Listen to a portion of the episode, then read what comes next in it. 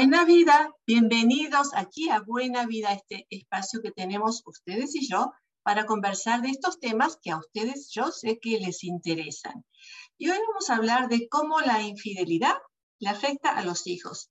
Porque, claro, mucho se ha hablado de la infidelidad y de cómo se siente la persona que es traicionada, o por qué puede haber traición, o si es traición o no es traición, si es una cuestión particular de una persona porque no todo tiene que ver con realmente el matrimonio, a veces son problemas de la persona específica que tiene una relación extramatrimonial por las razones que sean, que los podemos comenzar a, a ver en otra, en otra oportunidad.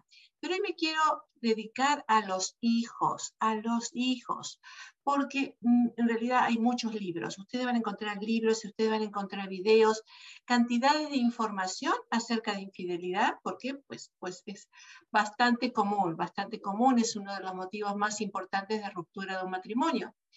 Pero ¿y los hijos? ¿Y los hijos qué? Una persona cuando va a tener una relación extramatrimonial muy raro que piensen los hijos, es muy raro que lo haga. Generalmente piensa quizás en el esposo o la esposa, lo que pueda pasar en el matrimonio si se enteran, aunque hay veces que hay matrimonios que lo hacen muy abiertamente, o sea, no es infidelidad en esos casos, cuando hay aprobación del uno al otro, que también ocurre. Pero hablemos de la infidelidad como un acto ilegítimo, ¿no es cierto? Un acto que, que la otra persona no sabe de qué, está ocurriendo. Y en esos casos, claro, eh, hay un, transgresor y hay una persona que es la ofendida. O a veces son los dos los que transgreden, son los dos los que tienen una relación fuera de ese matrimonio o de esa pareja, porque no siempre hay matrimonio, no todos han firmado ese contrato matrimonial, pero sí mantienen ese compromiso de la relación de pareja. Entonces, cuando hay una ruptura de ese compromiso, de ese compromiso de esas dos personas que hablaron, decidieron, estaban de acuerdo en que iban a ser fieles en uno al otro, aclaro esto muchas veces porque hay otro tipo de parejas que no son así, que son abiertas a, relaciones extramatrimoniales. No estoy hablando de esos casos, estoy hablando de los casos que son la mayoría de las parejas que tienen una relación íntima por años de matrimonio, de pareja, y con las cuales existe un compromiso de fidelidad. Y ese compromiso se rompe. Se rompe porque uno o los dos tienen relaciones fuera del matrimonio. Les aseguro que en casi ninguno de los casos piensan en los hijos piensa, lo primero que piensan es, esto es una cosa mía que no tiene nada que ver con mis hijos. Mis hijos no tienen por qué enterarse ni por qué involucrarse en lo que está ocurriendo en este hogar.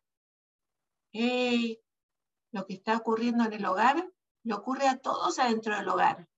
Uno, mientras uno piensa que los hijos no saben ni se enteran, en la mayoría de los casos son los hijos los que le vienen a contar a la madre o al padre que han visto al padre o a la madre con otra persona o que lo han escuchado en una llamada telefónica o que han visto mensajes en el teléfono o en la computadora.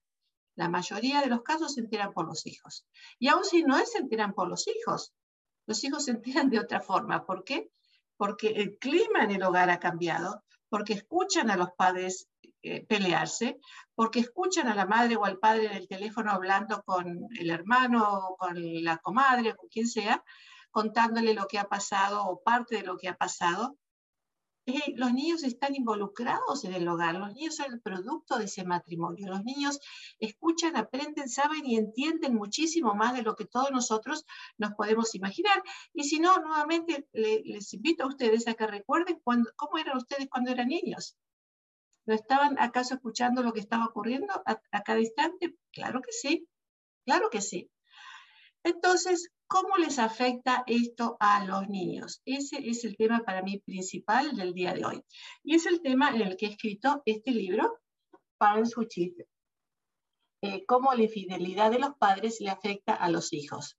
Lamentablemente no lo tengo en español, todavía no lo tengo, lo tengo que traducir. La verdad que es un libro encantador encantador porque recibí mucha información de mucha gente. Hice un estudio eh, con más de 800 personas, recibí la información de todos ellos, de cómo se sentían al respecto. eh, en, adultos, ¿no es cierto? No trabajando con niños, sino con adultos que durante su infancia o adolescencia se enteraron que mamá o papá o los dos habían tenido relaciones extramatrimoniales. ¿Y cómo les afectó a ellos? ¿Cómo les afectó? Fíjense que el 70% de ellos, o aproximadamente el 70% tanto de hombres o mujeres, se sintieron traicionados por la madre o por el padre. O sea que ellos tomaron bajo su propia vida esa traición que quizás sintieron, que quizás vieron de su, de su papá o de su mamá. Lo han hecho propio. Y, y hay mucha razón al respecto, porque la vida de esa familia cambia en ese momento. Cuando hay infidelidad, infidelidad, cuando hay un secreto, el secreto produce una distancia entre las dos personas. Si, si usted tiene una muy buena amiga y tiene un secreto, un muy buen amigo tiene un secreto acerca de algo que no quiere que se entere, ¿qué hace? Pues se distancia, ¿no es cierto? Toma distancia para que no le lean los ojos, ¿cierto? Pues mucho más en una relación íntima de pareja. Se siente casi de inmediato que algo está ocurriendo. Y al sentir esa distancia emocional, comienzan a ver los roces emocionales, los empujes emocionales, y los niños comienzan a ver que algo está ocurriendo. Y como los niños ven que algo está ocurriendo, ellos mismos empiezan su propia investigación. ¿Qué es lo que está ocurriendo? Cuando los niños son pequeños, cuando los niños tienen 6, 7, 8, 9, 10 años, en esas edades, los niños son muy concretos y sienten que todo lo que pasa alrededor de ellos es culpa de ellos. Entonces sienten que si su mamá y su papá están peleando, es por culpa de ellos. Toman culpa, toman responsabilidad de lo que está pasando en la familia. Si los niños ya son adolescentes, establecen juicio. Entonces acusan a uno o acusan al otro.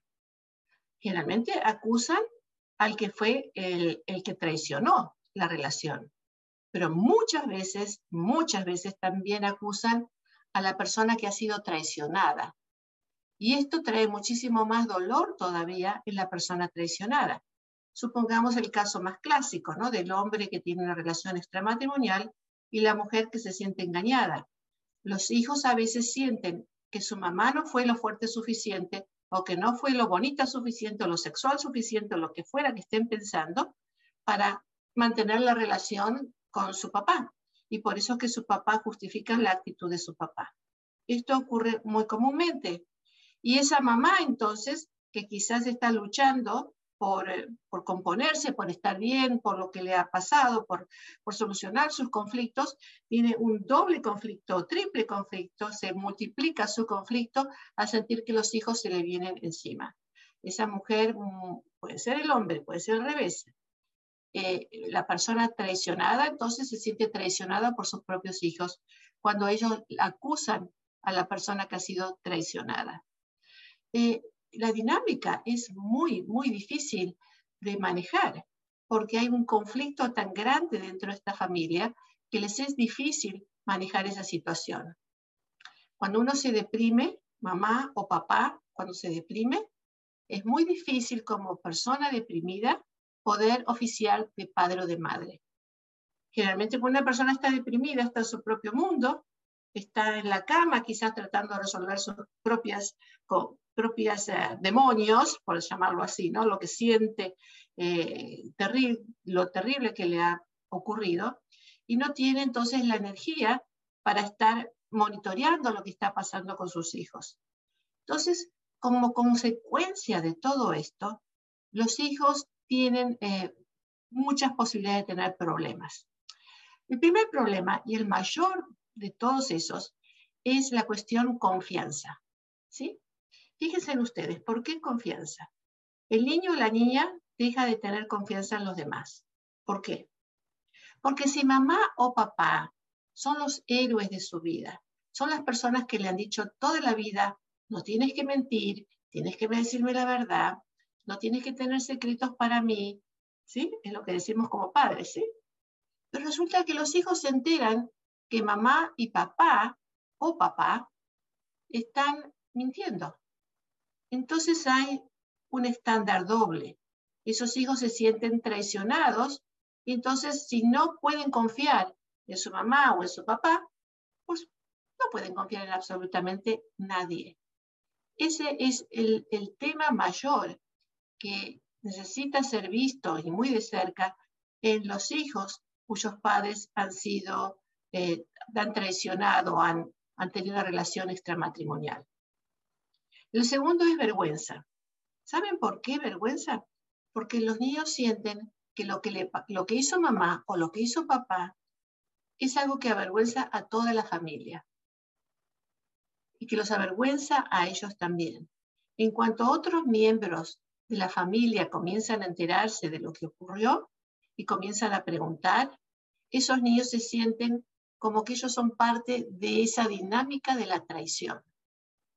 Qué, difícil es para ellos entonces en, en su propia autoestima sentir de que no tuvieron nada que ver con esa situación, que es algo que mamá y papá tienen que resolver, pero no, ellos se sienten envueltos en toda esa situación.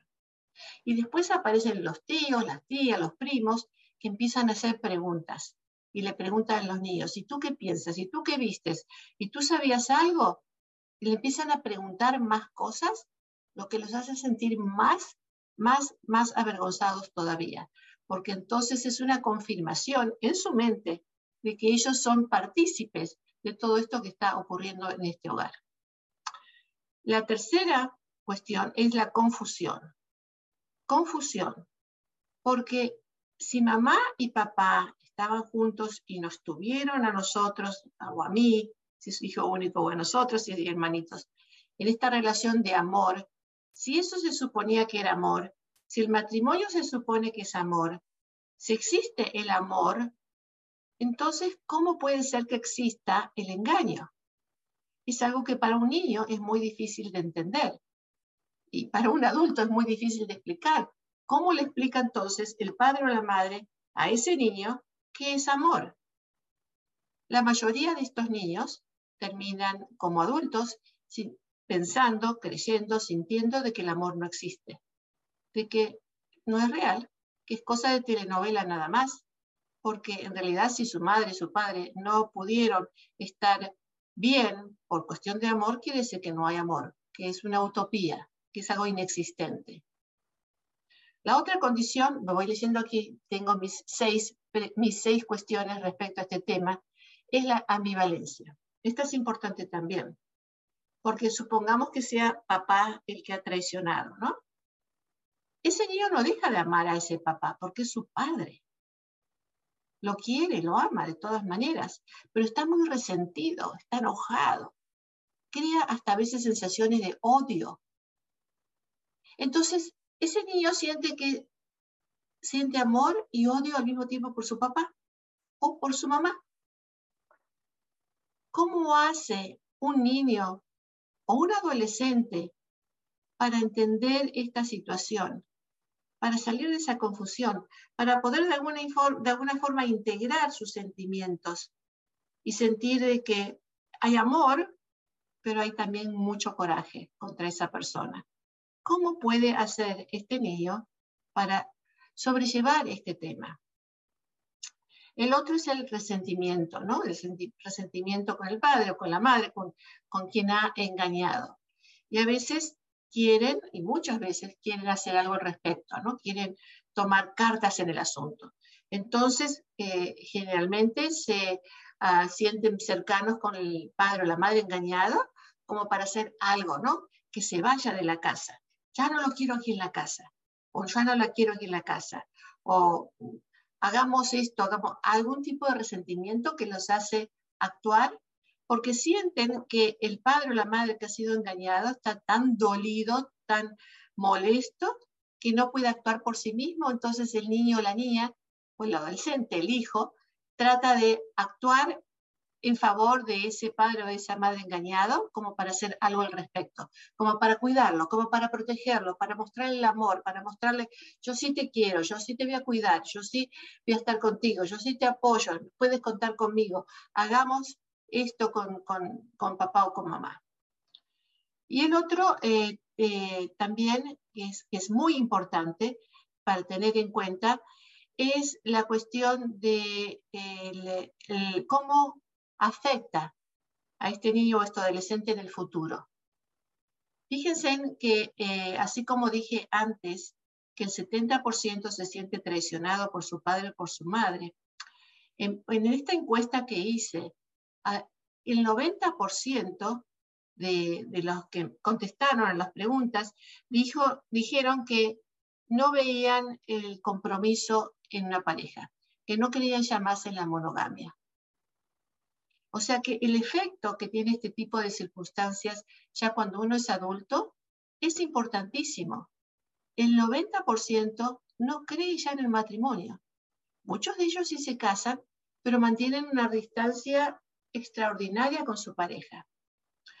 Eh, me acuerdo de una entrevista que hice eh, de esta mujer que eh, sí se casó, pero no podía tener ningún tipo de intimidad. Sí tenían sexo, pero sexo nada más, no intimidad. Una gran diferencia entre tener sexo e intimidad.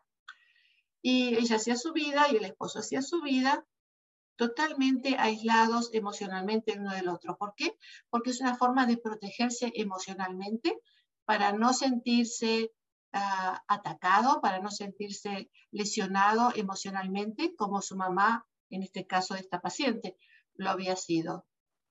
Eh, las repercusiones son increíbles y muchos de estos hijos, debido a que la mamá, eh, si es de mamá o el papá, eh, están mal emocionalmente por lo que ha ocurrido, o los dos están mal emocionalmente por lo que ha ocurrido, toman entonces el rol de ser los padres de sus hermanos. tratan de ellos mismos criar a sus hermanos lo mejor que pueden, o sea que hacen una reversión del rol, se convierten en los padres a veces de padres de sus propios padres, a veces padres de sus propios hermanos, y cancelan su propia vida que le correspondería como niños o como adolescentes. Este también es un factor muy común en este tipo de circunstancias, porque nuevamente, como les decía antes, la mamá o el papá no están tan presentes como, como lo estaban antes de esta circunstancia. No nos olvidemos que por lo general en estos casos han tenido estos niños una vida normal, entre comillas, de familia. Cada familia es distinta, sé que normal digo entre comillas porque depende de lo que uno considere normal, ¿no? Y de pronto el enterarse de este tipo de traición eh, significa una ruptura muy grande para todos, no solamente para los padres, sino para absolutamente todos. Eh, como les decía antes, el 90% de, estas personas, de los niños ya adultos, que no creen en, la fidelidad, que no creen en, el matrimonio, que no creen en el compromiso de una relación leal y fiel, el 45%, o sea, la mitad de ellos son infieles. Y uno diría, bueno, si les dolió tanto, si pudieron ver tantas dificultades entre sus padres, ¿cómo es que estos hijos cuando crecen hacen, no todos, la mitad de ellos, ¿no? Hacen una relación de este tipo, también semejante.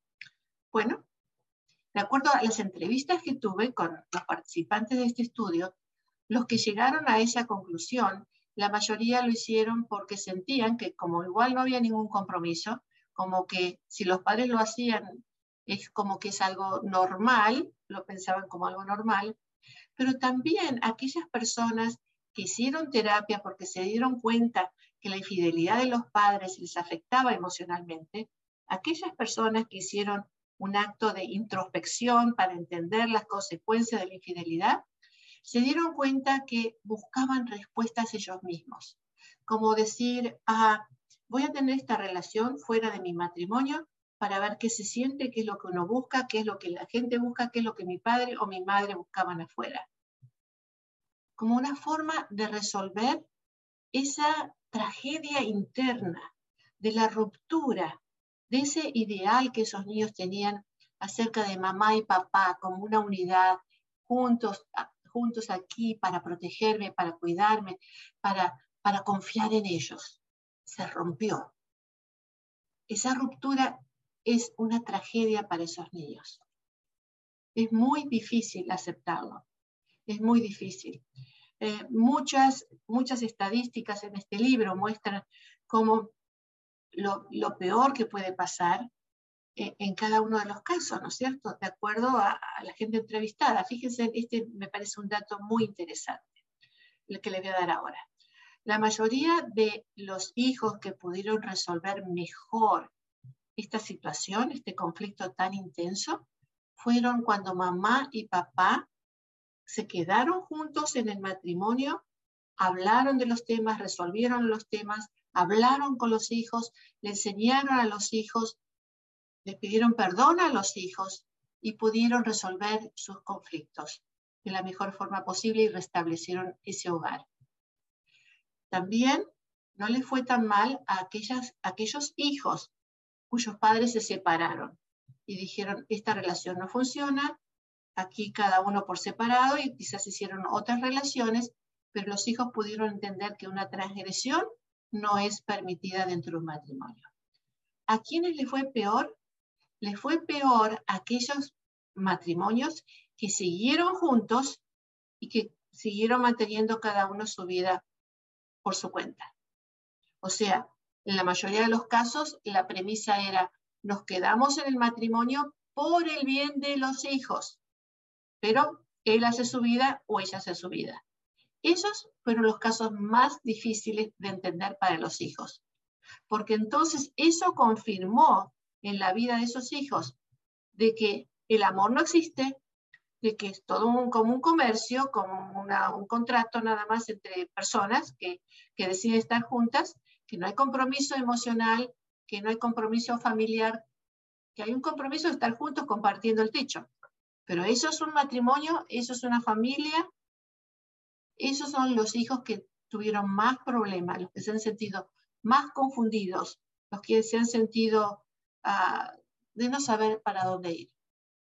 Y también aquellos donde supieron que papá siguió con las suyas o que mamá siguió con las suyas o que los dos siguieron con las suyas, que es la peor de las situaciones. Nuevamente, voy a remitirme al estudio que yo hice para, para confirmar que dentro de esta situación lo mejor es cuando pueden los padres resolver los conflictos y enseñarle a los hijos cómo resolver conflictos, aun cuando son duros. Pero para eso es imprescindible hablar, hablar con los hijos. Y eso para muchos padres es muy, pero muy, pero muy difícil. Es muy difícil dentro del matrimonio mismo. Ahora, hablar de eso con los hijos a muchos padres les trae demasiada vergüenza y no lo hacen. Sin embargo, nuevamente hablar con los hijos y decir, perdóname si que te sientes traicionado, es sumamente importante. Hablar con los hijos y preguntarles qué sienten ellos por lo que ha pasado y saber escucharlos y no decirles, no, no es así, no, no, no. No, saber escuchar a esos hijos es importantísimo. Es un trabajo muy difícil. ¿Usted cree que algún padre o una madre que ha tenido una relación extramatrimonial se ha puesto a pensar en todas estas consecuencias que yo les estoy contando que puede traer la, infidelidad de los padres? ¿No? Nadie, nadie lo ha pensado. Generalmente la infidelidad ocurre en un acto muy egoísta, muy para uno. Esto es lo que yo quiero hacer, lo que yo decido hacer, porque a mí me importa, porque yo lo quiero, o por, lo que sea, ¿no? Nuevamente ese tema hablaremos en otra oportunidad. Pero nunca han pensado en los hijos. Y realmente hay muy pocos estudios que se han hecho al respecto que, donde se hable de este tema. Si ustedes quieren hacerme preguntas, háganlo aquí en el chat y yo voy a contestar sus preguntas. Eh, bueno, acá tengo unos saludos, Lorena Rivas, doctora, gusto de verla, aquí estamos presentes. Hola, María Elena Chávez, buenas noches, gracias por tu apoyo a la comunidad. Hola, hay algunas preguntas que he recibido, eh, que las voy a leer, las voy a leer, permítanme leerlas. Me preguntan, ¿por qué es tan devastador para un hijo o adolescente descubrir que uno de sus padres o los dos han sido infieles? Pues la confianza es la base central para el desarrollo de los niños y se supone que un padre o una madre es la persona que debe brindar esa confianza más que nadie. Cuando un padre engaña al otro, el engaño es percibido como traición y los hijos se sienten también traicionados de la misma manera. Si no pueden confiar en su padre o en su madre, pues ¿En quién van a confiar en el mundo, cierto? La otra pregunta es, en una cultura que es más liberal con respecto a la conducta sexual, ¿por qué los adolescentes y los hijos ya adultos tienen dificultad para aceptar que los padres puedan tener relaciones extramatrimoniales? Pues una cosa es aceptar en la televisión, en el cine, y ver lo que pasa en ese, en ese ambiente que es el ambiente de afuera. Pero los hijos no esperan lo mismo de sus padres. Los hijos esperan que esos padres mantengan esa fidelidad, que mantengan la familia unida, que se respeten unos con los otros, donde no va a haber traición, donde no va a haber eh, secretos, donde va a haber una relación totalmente abierta y de confianza para ellos. Ah, eh, también me preguntan aquí, eh, ¿por qué se sienten los hijos comprometidos en el medio entre el padre que ha traicionado y el que ha sido traicionado? Pues seguido los hijos toman la responsabilidad del cuidado del padre o de la madre, como les expliqué antes. No importa si tienen 8 años o 38 o 50, sumen la responsabilidad de los padres. Así que pueden sentir esa ambivalencia de afectos de, la madre, del padre, de la persona que ha traicionado o la persona que ha sido, ha sido traicionada. Vamos a tener, acá tengo otra pregunta. Excelente tema, doctora. Gracias por hablarnos con tanta dulzura de temas tan álgidos. Yo crecí en una familia donde hubo infidelidad de parte de mi madre, a quien amaba con todo mi corazón y nunca supe cómo hablar con ella. Ella supo que yo lo sabía pero nunca pude reclamarle y eso me quedó como una vara atravesada en el cuello y sigo sufriendo porque ella falleció y nunca le hablé. Federico escribe esto. Ah, pues por eso es tan importante hablar con los hijos y que los hijos tengan esa puerta abierta para que puedan confesar sus propios sentimientos con sus padres. En el caso aquí de Federico, le diría yo a Federico, que, bueno, ya es tarde para hablar con la madre, pero aprender a perdonar a los padres es sumamente importante. Ah, uno tiene los padres idealizados, uno piensa que los padres son lo más grande que hay, son nuestros héroes en la vida. Es lo mejor que nos pudo haber pasado a nuestros padres. Pero nuestros padres también tienen otras cuestiones. Eh, la infidelidad, el hijo la puede sentir como una traición para con uno, pero a lo mejor cosas le pasaron a esta mamá o a este papá, pero en el caso de Federico es la mamá, cosas le pasaron a ella por lo cual vivió lo que tuvo que vivir. Y todos tenemos algo en nuestra vida que nos hace sentir inseguros porque hemos actuado quizás no de, la mejor forma, no necesariamente infidelidad. Pero para relacionarnos con este tema podemos pensar en que a veces hicimos cosas de las cuales nos hemos arrepentido. Lo más importante, si hacemos algo de lo que nos arrepentimos, es no volverlo a hacer, es aprender de nuestras propias conductas.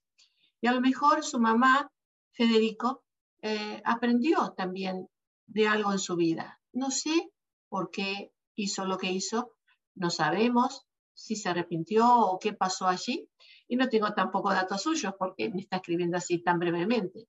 Pero lo importante para usted, Federico, es aprender a aceptar y aprender a perdonar. A decir, mi mamá actuó de esta forma, no sé por qué, la perdono porque ella también es un ser humano y todos tenemos que aprender a perdonar. Tengo la idea de una madre inmaculada, de una madre amorosa, pero una madre que también era mujer, además de ser madre. Y quién sabe por qué, se lo dejo a ella eh, en, su vida espiritual para que lo vea. No es, no es algo que yo pueda resolver, pero lo que yo puedo resolver es que perdono a mi madre, porque como madre para mí ha sido una buena madre. O una madre con defectos, no sé cómo habrá sido su madre, pero como ser humano es importantísimo perdonarnos los unos a los otros acá tengo otra pregunta de que por qué los hijos sienten vergüenza de sí mismos cuando un padre es infiel. Los hijos se, avergüenzan de lo que sus padres hacen. Este, es un tema que recién les hablé, ¿cierto? Y varias historias en mi libro hablan de, de estos comentarios indiscretos acerca de la infidelidad. Así que eh, realmente es un reflejo, lo que los padres hacen es un reflejo en los hijos. Los hijos se sienten totalmente identificados con los padres bajo estas circunstancias. Nuevamente, mucho más acerca de este tema lo van a encontrar en el libro Parents Who Cheat. Acá lo pueden ver, Parents Who Cheat. Eh, lamentablemente, no, como les decía, no está en español, pero prontito va a estar. Esperemos que lo podamos traducir. Eh, lo puede encontrar en Amazon, lo puede encontrar en el website de Casa de la Familia, lo puede encontrar eh, en, la oficina de Casa de la Familia también. Nos pueden llamar y le podemos decir dónde está. Acá tenemos a Michelle Vázquez que dice, si el hijo apoya la traición, ¿cómo podemos hacerle entender que eso fue un mal ejemplo? Hoy tuve justamente un caso semejante, donde el hijo varón de unos 17 años apoyaba a la conducta no solamente de infidelidad, sino también violenta de su padre. Qué difícil para esa, para esa mujer, ¿no? poder eh, lidiar con una situación donde ella es la víctima y resulta que ahora le decían a esa, a esa mujer, le decían a esas, esa persona, le decían, el hijo le decía que ella era quien había traicionado al padre por echarlo de la casa o por llamar a la policía. Es un caso mucho más extremo, pero es el que me vino a la mente en este momento, cómo muchas veces la víctima es revictimizada en violencia doméstica, por ejemplo. Y en este caso también, ¿no? Entonces usted lo que me pregunta, Michelle, si el hijo apoya la traición, un hijo apoya la traición, me imagino que será del papá, porque es muy raro que un hijo apoye la traición de la mamá. Muchas veces la hija apoya la traición de la mamá, pero el hijo la traición de la mamá, eso es muy raro. E, es una cuestión de género, ¿no es cierto? Ah, ¿Cómo trabajar entonces con este caso? Es una excelente pregunta la conversación plena sería hacerle preguntas a este muchacho, ¿no? Decirle, hijo, ¿por qué piensas tú que tu papá estaba bien? Explícame. Que él llegue a la conclusión, que este hijo llegue a la conclusión de que no está bien. O sea, hacerle las preguntas para guiarlo para que él llegue a su propia conclusión. Porque si uno le dice a su hijo, no, es que tu padre, tu padre, tu padre, cuanto la mamá más acusa al padre, este hijo que siente lealtad para con el padre también, acuérdense, los hijos sienten lealtad con los dos. Entonces, este hijo que siente lealtad con el padre va a defenderlo posiblemente. No va a querer que el padre se vaya de la casa, quizás, o no va a querer que, que el padre sufra, o no sé qué es lo que, depende, cada situación es diferente, ¿no? Pero si uno puede decirle, mira, tu padre es un buen padre contigo, yo sé que tú lo amas y siente que sientes lealtad con él. Esta es una cuestión entre tu padre y yo. Y no tiene que ver contigo. Tú no necesitas tomar partes en el asunto. Yo sé que tú supiste esta situación, la entiendo y te escucho. Pero no hace falta que tú digas que tu papá está bien o que yo estoy bien. Yo no te pido eso. Las cosas de un matrimonio, las cosas de una pareja son de la pareja ¿sí? Te trascienden a ti porque es el hijo, pero esto es algo que tu padre y yo tenemos que hablarlo. Y no hace falta que tú lo defiendas ni que me defiendas a mí tampoco. Pero también le puede preguntar por qué cree él que el padre, como dice acá, eh, que el padre eh, tiene la razón o apoyar al padre, ¿no? Dice, si el hijo apoya la traición, ¿el hijo apoya la traición o apoya al padre? Me gustaría preguntarle, Michelle. ¿Cómo podemos entender que eso fue un, mal ejemplo? Eh, es un mal ejemplo porque ha traído consecuencias, por eso es un mal ejemplo. Han habido consecuencias. ¿Cuáles son las consecuencias? El dolor emocional. El dolor emocional de la mamá, el dolor que le está produciendo ese hijo. Si ese papá no hubiera actuado como actuó, ese hijo entonces no estaría doliente en este momento. Ese hijo está tratando de hacer eh, su propio juicio con el papá o con la mamá, porque está involucrado en la situación, porque está metido ahí adentro, pero no tiene nada que ver con el hijo lo que ocurrió. El hijo sufre como consecuencia de los padres. Entonces, si usted me dice, Michelle, ¿cómo es hacerle entender que eso fue un mal ejemplo? El mal ejemplo es cuando uno hace algo en su vida que trae consecuencias negativas para el otro. Si usted le puede hacer a su hijo entender eso, yo creo que ahí gana mucho. Y pregúntele a él cómo se siente al respecto. Pero dígale que él no tiene por qué mostrar lealtad para uno o el otro, tratar de resolver la situación. Porque eso es para ustedes dos, para la mamá y el papá, no para el hijo. Espero que le haya contestado y si no, vuelva a escribir aquí. Mm, buenas noches, doctora. Tengo 24 años y me he dado cuenta que mi padre engaña a mi madre. ¿Está bien si le cuento a mi madre lo que está pasando? Lo más probable es que su mamá ya lo sepa. ¿Por qué no le pregunta usted a su mamá si, si tiene problemas con su papá, si hay algo que le esté molestando, que usted le gustaría escuchar? Porque esto es lo que pasa con, los hijos cuando saben de cierta situación y le cuentan a los padres. Es un problema también. Eh, cuando uno se entera por el internet, por el teléfono, porque lo vio, por lo que sea, ¿no? Porque él le contó, que papá le está haciendo infiel a mamá, o al revés, mamá le está haciendo infiel a papá, y se lo cuenta, esa pareja entra entonces en una crisis, una crisis grande, lógicamente entra en crisis, y el hijo se siente peor porque el hijo se siente que provocó esa crisis. Y no es lo que él quería provocar esa crisis, sino lo que él quería es poder ayudar a evitar la crisis. Ahora, el hijo de 24 años, no, hija, perdón, Camila. Camila ah, no quiere, si no dice nada, se queda con el secreto.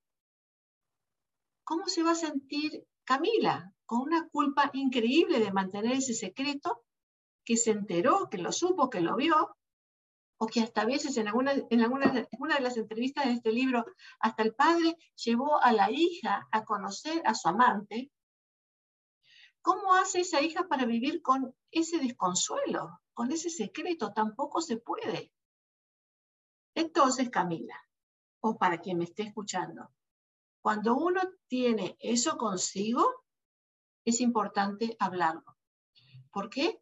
Porque si usted, Camila, el hijo o la hija, se mantiene ese secreto, vas a ser cómplice, vas a ser un traicionero. Entonces ya no es más papá traicionando o mamá traicionando, sino uno es la traicionera también. Entonces, la situación real es que hay una traición hay un, una, una una relación extramatrimonial, esa es una realidad. Lo más recomendable es hablar con el papá o con la mamá. En este caso creo que era el padre. El padre engaña a mi madre. Camila le recomiendo que hable con su padre, que le diga, yo me enteré, ya lo supe y se lo voy a decir a mi mamá. Por lo tanto, te recomiendo que mejor tú se lo digas, que tú hables con mi mamá porque yo se lo voy a decir, yo no voy a mantener un secreto en la familia. Difícil. Vean ustedes hasta qué punto todo esto se puede comprometer y qué tan difícil puede ser. Muy, pero muy, pero muy difícil la situación. Y las consecuencias nefastas para el futuro, ¿no? Porque cuando se rompe el matrimonio, después ese hijo, en el caso Camila, puede sentir que es culpa de ella, pero Camila no sería tu culpa si esa relación se rompe. La cuestión es entre papá y mamá. Este es un problema de ellos, no es tu problema. Guardar secretos es lo peor que uno puede hacer. Este tema da para muchísimo más, muchísimo más. Les recomiendo nuevamente que lean el libro. Parents Who está en inglés, ojalá prontito esté en español.